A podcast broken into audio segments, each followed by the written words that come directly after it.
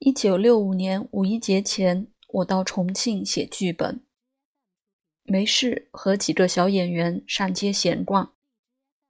远远看见一堵白墙，黑漆刷书三个颜体大字“麻辣烫”。走近一看，是个卖面条的小馆子。四川吃食都是辣的，这几个女孩子辣怕了。有一次，我带她们去吃汤圆，一个唱老旦的进门就嚷：“不要辣椒！”卖汤圆的师傅白了他一眼：“汤圆没有放辣椒的。”西南几省都吃辣，我觉得最能吃辣的是贵州人。我在西南联大时和几个贵州同学去吃过桥米线，他们搞了一盆辣极了的青辣椒，在火上烧烤，喝白酒。别的省只是吃辣，四川人是既辣且麻。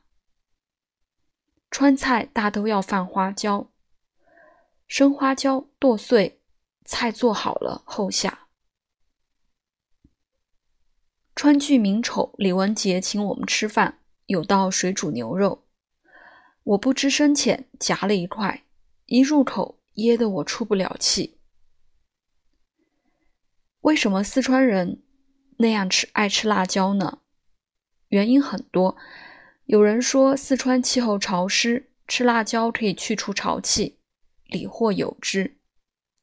这是从小养成的习惯。我在新都曾看见一个孩子，也就是三岁吧，蹲在妈妈背上的背笼里吃零食。一看他是吧唧吧唧的在嚼一个泡辣椒。我以为吃辣主要是为了开胃、刺激食欲、解馋下饭。张家口有农民有言。要解馋，辣加咸。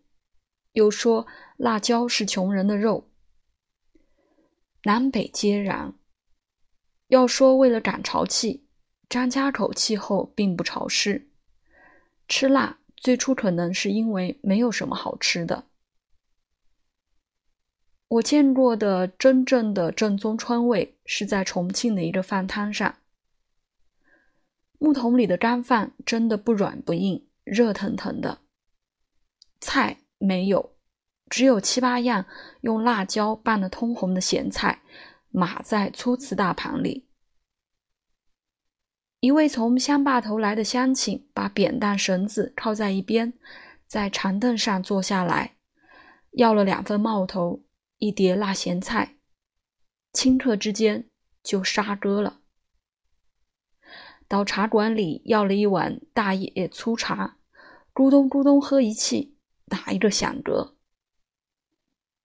茶香浓艳，米饭回甘，硬是安逸。